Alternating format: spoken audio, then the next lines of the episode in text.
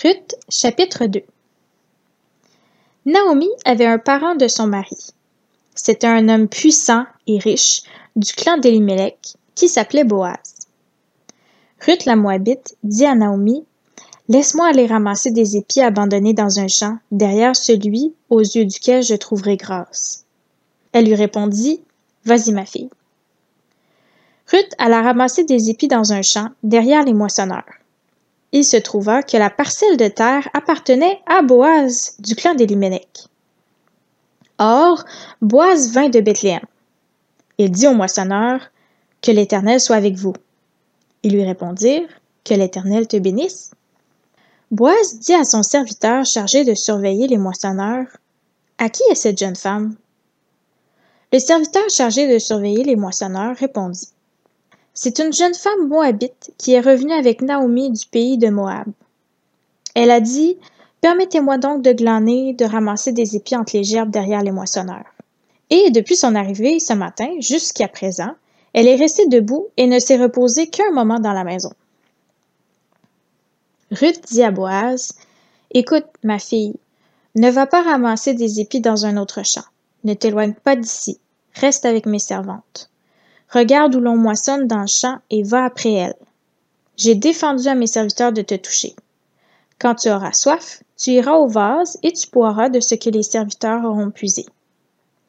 Alors elle tomba le visage contre terre, se prosterna et lui dit Comment ai-je trouvé grâce à tes yeux pour que tu t'intéresses à moi, une étrangère Boaz lui répondit On m'a rapporté tout ce que tu as fait pour ta belle-mère depuis la mort de ton mari et comment tu as quitté ton père et ta mère et le pays de ta naissance pour aller vers un peuple que tu ne connaissais pas auparavant?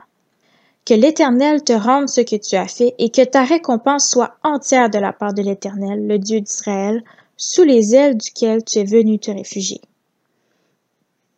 Elle dit Oh, que je trouve grâce à tes yeux, mon Seigneur, car tu m'as consolé et tu as parlé au cœur de ta servante. Pourtant, je ne suis pas moi comme l'une de tes servantes.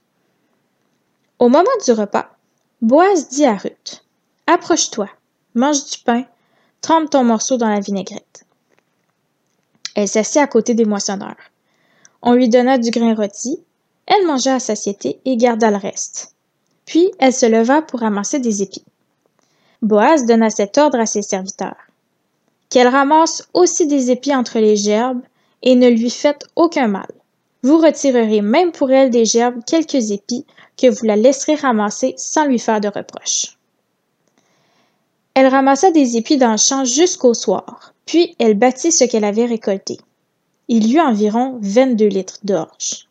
Elle l'emporta et rentra dans la ville, et sa belle-mère vit ce qu'elle avait ramassé. Elle sortit aussi les restes de son repas et le lui donna. Sa belle-mère lui dit Où as-tu ramassé des épis aujourd'hui? Où as-tu travaillé? Béni soit celui qui s'est intéressé à toi. Ruth raconta à sa belle-mère chez qui elle avait travaillé.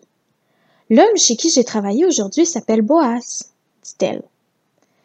Naomi dit à sa belle-fille qu'il soit béni de l'Éternel, qui garde sa bonté pour les vivants comme pour les morts.